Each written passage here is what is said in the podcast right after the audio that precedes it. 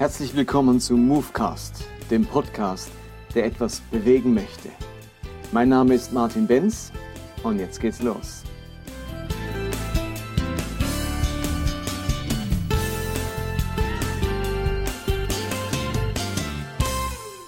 Herzlich willkommen zum Movecast 35. Es tut mir sehr leid, dass so eine lange Pause war, aber es ist tatsächlich mein ähm, iPad kaputt gegangen äh, obwohl ich es erst äh, etwas mehr als ein Jahr hatte, gerade mal 70 Tage nach der Garantie. Und ich nehme alles mit meinem iPad auf, da habe ich die ganzen Apps und, und entsprechenden ähm, Hardware-Gerätschaften und ich musste warten, bis das ähm, sozusagen überprüft wurde, ob es zu reparieren ist, was es leider nicht war. Also es musste recycelt werden, also alles nicht so erfreulich, aber jetzt sind wir wieder hier und ich kann weitermachen äh, mit meinem wöchentlichen Movecast. Ich habe beim letzten Movecast das Thema aufgegriffen, wie erlebe ich eigentlich Gottes Wirken. Christen haben so oft den Eindruck, Mensch, Gott wirkt gar nicht mehr im Leben. Ich erlebe gar nichts von Gottes Wirken und habe deutlich gemacht, dass wir Gottes Wirken breiter auffassen müssen. Und ich habe zwei, äh, drei Kategorien geliefert, nämlich Gott wirkt in allem, was mich dankbar macht, in allem, was mich heilig macht und in allem, was die Welt nicht schafft. Also, das heißt in anderen Worten, im Alltäglichen, in den Schwierigkeiten und im Wunder, im Übernatürlichen. Und ich habe letztes Mal über das Alltägliche gesprochen, Gottes Wirken im Alltäglichen zu entdecken und auch über äh, das Übernatürliche. Und da möchte ich gern noch mal etwas einfügen, etwas dazu sagen. Immer wieder begegne ich Christen aus der katholischen Kirche oder der reformierten Kirche, also Christen mit einem mehr landeskirchlichen Hintergrund. Und dabei fällt mir immer wieder etwas auf, das mich fasziniert, inspiriert, und zwar folgendes. Diese Christen sind oftmals mit einer ganz geringen Dosis an Spiritualität zufrieden und erleben darin Gottes Wirken. Also ich lerne Leute kennen, die sagen, du, eine Person hat mir da gesagt, sie würde für mich beten und ich habe mich wochenlang davon getragen gefühlt. Also für einen Katholiken ist das vielleicht gar nicht so üblich, dass, dass jemand sagt, du, ich bete für dich, geschweige denn vielleicht auch noch frei betet. Und so ein Erlebnis, jemand sagt, ich bete für dich, trägt diese Person wochenlang.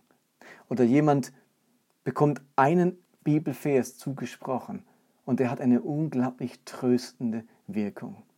Oder jemand fährt nach Hause, sieht den schönen Sonnenuntergang und fühlt sich dadurch Gott ganz nahe und gesegnet. Ein guter Freund von mir ist katholischer Priester und der, ich staune immer wieder, mit welch geringer Dosis an spiritueller Bewegung der, der leben muss. Bei seinen Leuten in der Gemeinde läuft oft so ganz wenig. Ähm, äh, Im Vergleich, was bei uns an geistlichem Leben so in den Gemeinden äh, vorhanden ist. Leute, die vielleicht äh, also ein Lied irgendwie singen können und sich dadurch total angesprochen fühlen oder ebenso eine kleine Andacht oder so ein Zitat aus einem Buch und das trägt sie, das tröstet sie, das belebt sie, darin erleben sie jetzt Gott und fühlen sich Gott nahe, von Gott getragen, ähm, von Gott getröstet. Also eine geringe Dosis mit großer Auswirkung. Und dann vergleiche ich das, wie es bei uns oft in der evangelikalen Welt zugeht, wo sich die Dosis ständig steigern muss. Schneller, größer, höher, weiter. Also wir haben äh, den Eindruck, dass Gottes Wirken auf einer ganz hohen Ebene stattfindet. Also jetzt ist ja dieser neue Film draußen nach dem Rahmen der Windetbewegung, ähm, ähm, Christ in You. Und dort wird be äh, beschrieben, wie Leute auf der Straße geheilt werden, Healing on the Streets. Man, man betet für jemanden, den man da trifft und plötzlich wird er geheilt, kann er wieder sehen, sind die Schmerzen weg. Und man hat so den Eindruck, das ist das Niveau vom Wirken Gottes. Ähm, dass ich da einfach draußen auf der Straße für Leute bete und zack werden die geheilt, geschehen die Wunder. Und wir haben plötzlich ein Niveau an Gottes Wirken, an das die meisten gar nicht ranreichen und haben dann eine Wahnsinns ähm, zwischen dem, was wir meistens erleben und zwischen dem, wo Gottes Wirken eigentlich stattfindet. Da kommen wir so kaum hin und erleben deswegen so wenig vom Wirken Gottes. Wenn aber ähm, ich das Wirken Gottes in diesem Liedvers entdecke, im Sonnenuntergang, in dem einen Zuspruch, in der Person, die für mich betet, wenn ich dort geistliches Leben erfahre, ja, dann habe ich wenig Frustration. Denn diese Dinge, die kann man tatsächlich erleben, die sind nicht so weit weg und weit entfernt.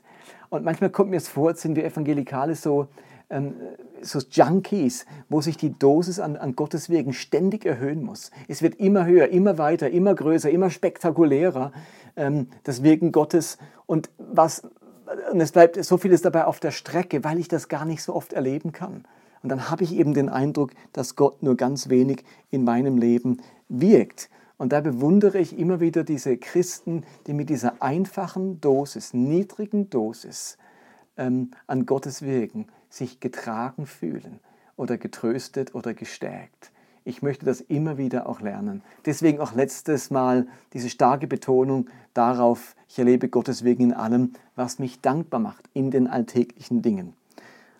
Nun möchte ich heute aber einen Schritt weitergehen und darüber sprechen, dass wir Gottes Wirken auch in all dem erleben, was uns heilig macht, also in den Schwierigkeiten des Lebens. Ich würde dazu gerne ein paar Verse aus dem Hebräerbrief vorlesen, die dazu ganz viel zu sagen haben. Es heißt dort, Hebräer 12, Vers 5 und folgende, Außerdem dürft ihr jenes ermutigende Wort in der Schrift nicht vergessen, das an euch als Gottes Kinder gerichtet ist.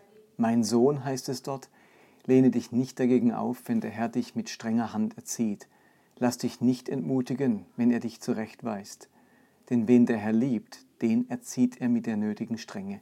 Jeden, den er als seinen Sohn annimmt, lässt er auch seine strafende Hand spüren.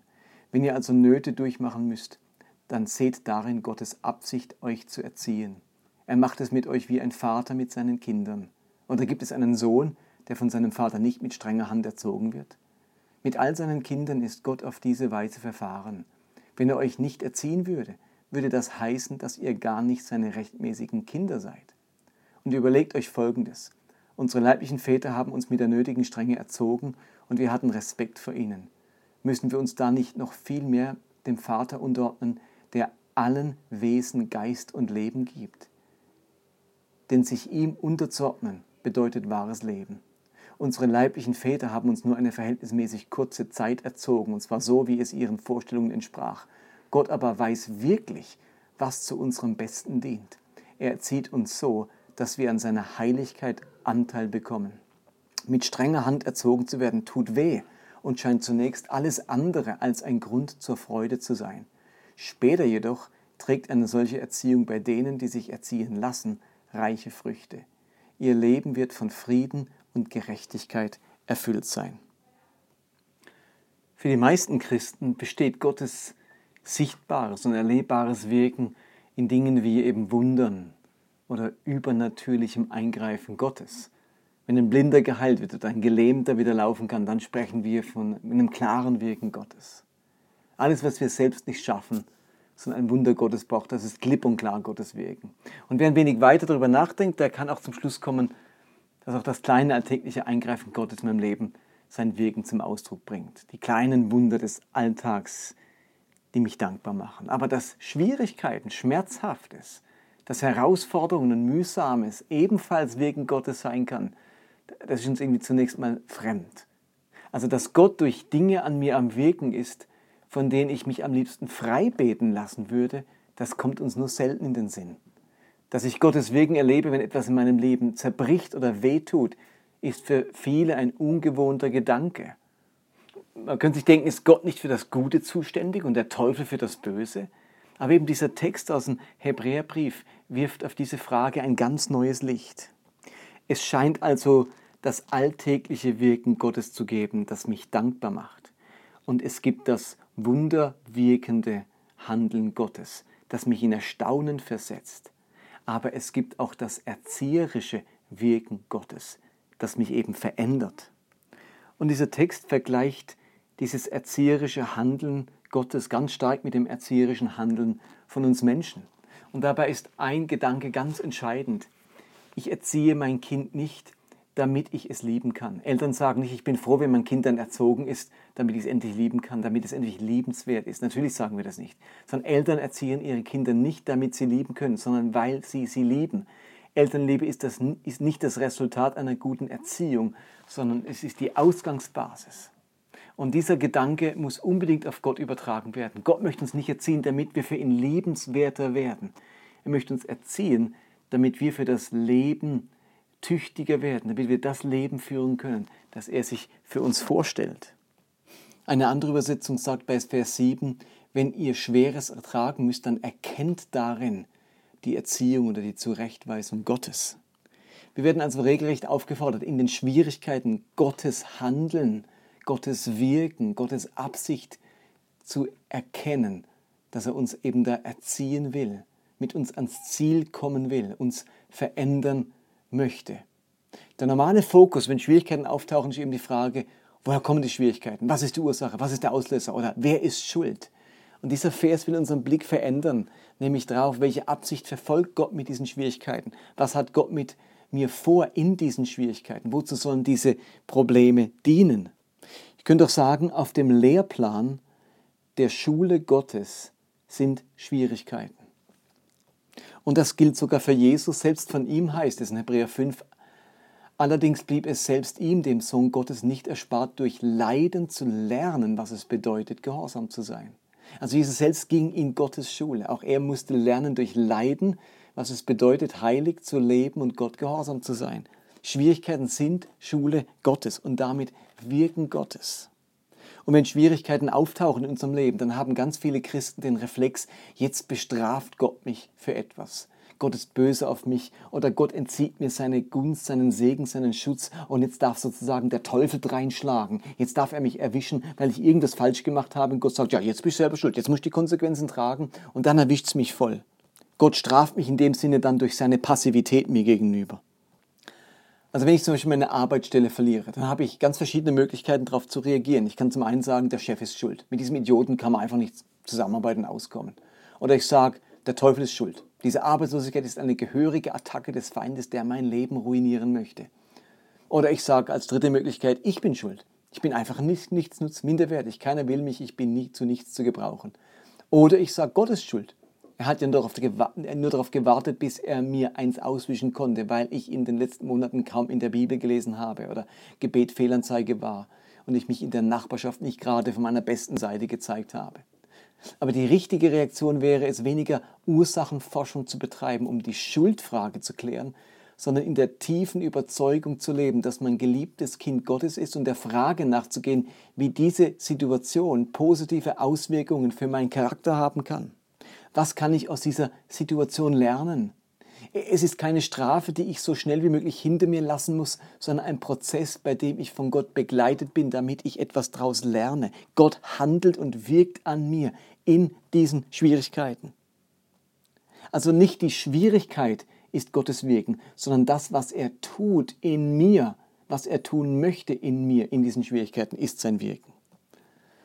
Uns als seinen Kindern gegenüber ist Gott nicht der Richter, der am meisten an der Schuldfrage interessiert ist, um das richtige Strafmaß festzulegen. Er ist nicht der Gefängniswärter, der uns im Zaum halten muss, damit wir nicht durchbrennen. Er ist nicht der Polizist, der auf der Lauer liegt und nur darauf wartet, uns zu erwischen. Und er ist nicht der Henker, der die himmlischen Urteile an uns vollstreckt.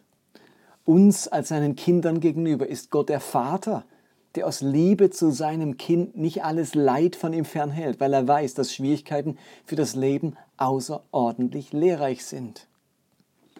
Dass es Schwierigkeiten in unserem Leben gibt, das ist gerade kein Anzeichen davon, von Gott weit entfernt zu sein, sondern im Gegenteil, es ist ein Zeichen davon, dass Gott an mir wirkt und an, mir handelt und mir ganz nah ist.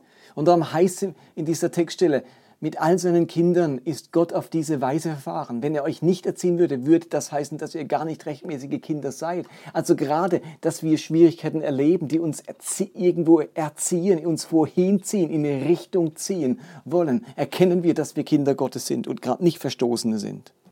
Ich habe mir gesagt, bei allen Schwierigkeiten und auch den großen Zerbrüchen in meinem Leben, Gott weiß, was er tut. Das ist mein Motto. Gott weiß, was er tut. Und auch das heißt in dem Text, dass die Väter haben uns erzogen nach bestem Wissen und Gewissen, ähm, irgendwie so gut sie es halt konnten. Und da heißt Gott aber weiß wirklich, was zu unserem Besten dient. Also ich gehe davon aus, dass egal was mir begegnet, ich immer in der Hand Gottes bin. Dass Gott immer weiß, was mir zum Besten dient. Was mich wirklich ähm, verändern kann Also davon gehe ich einfach aus. In diesem tiefen Grundvertrauen lebe ich, egal was da kommt. Ich traue Gott zu, dass er nicht die Kontrolle verliert und wie ein menschlicher Vater im Moment nicht aufgepasst hat, äh, im Moment zu spät kam, sondern dass er wirklich da ist und weiß, was er mir zumuten kann und was wirklich das Potenzial hat, mich zu verändern. Wenn Gott also Nöte und Schwierigkeiten in meinem Leben zulässt, dann nicht, weil er mich ärgern möchte, nicht um mich zu plagen, sondern um mir eine Gelegenheit zu bieten, an der Sache zu wachsen und zu reifen. Und es bleibt nicht aus zu sagen, dass diese Erziehung Gottes auch wehtun kann. Das ist ein Wirken Gottes, das wirklich wehtun kann. Auch das sagt der Text, erzogen zu werden kann wehtun. Aber wir wissen das aus dem ganzen Leben, dass manchmal Schmerz eine wirklich pädagogisch erziehende Maßnahme hat. Als ich durch meine Scheidung ging, da war das logischerweise zuallererst nicht ein Grund zur Freude, es war Verzweiflung, ähm, eine totale Herausforderung des Lebens. Etwas, wo man am liebsten alles dafür getan hätte, dass Gott es rückgängig macht, dass Gott alles wieder gut macht, dass, dass alles wieder gut wird, ganz schnell. Also das Wegbeten. Und dann kam eine Phase des Reflektierens, Seelsorge, Beratung, tief drüber nachdenken. Und da habe ich Lektionen gelernt. Ich habe an Selbsterkenntnis gewonnen. Ich habe Muster meines Lebens durchschaut. Ich konnte neues Verhalten einüben. Ich konnte auf meine Schwächen blicken und überlegen, wo sie Schaden anrichten. Und heute bin ich wieder glücklich verheiratet. Mit einem wundervollen Menschen fühle mich zutiefst beschenkt. Die erste Ehe bleibt trotzdem zerbrochen. Freundschaften haben trotzdem darunter gelitten. Für die Kinder bleibt die Situation herausfordernd. Aber alle in diesem Prozess haben gleichzeitig die Gelegenheit, durch diese Not, durch diesen Zerbruch etwas zu lernen, ähm, geläutert zu werden, im Charakter dazu zu lernen, ähm, selbst reflektiert die eigenen Schwächen aufzuarbeiten und dadurch eine bessere Zukunft im Blick zu haben und einen besseren Kurs einzuschlagen. Und insofern bin ich zutiefst davon überzeugt, dass nicht nur das Alltägliche, was mich dankbar macht, Gottes Wirken ist. Und dass nicht nur das Übernatürliche, das mich in Staunen versetzt, Gottes Wirken ist, sondern dass Gott auch wirkt in den Schwierigkeiten des Lebens. Und zwar bewusst wirkt, nicht zufällig wirkt, nicht nur, unmittel, äh, nicht nur mittelbar wirkt, sondern unmittelbar wirkt. Gott handelt wirklich ganz bewusst an mir. Er ist ganz bewusst dran, nah bei mir, am Reden, am Aufzeigen, am Offenbaren, am Ermutigen, am Trösten, wenn wir durch Schwierigkeiten gehen. Diese Zeiten sind Zeiten von intensivem Wirken Gottes. Und wenn du gerade durch Schwierigkeiten gehst, durch Nöte, durch einen Zerbruch, dann hab bitte nicht den Eindruck, jetzt hat mich Gott verlassen. Jetzt ist also alles andere da als Gottes Wirken. Wenn Gott wirken wird, dann wird er mich befreien. Wenn Gott handeln wird, dann wird er machen, dass das jetzt alles weggeht. Aber glaub mir, dass gerade in, dem, in der Schwierigkeit, die auch einen Moment verbleibt, Gott ganz intensiv am Handeln ist. Und zwar an mir, an meiner Seele, an meinem Charakter.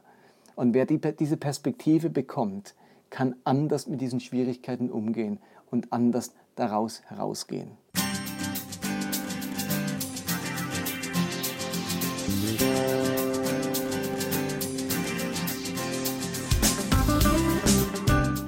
Das war Movecast für heute.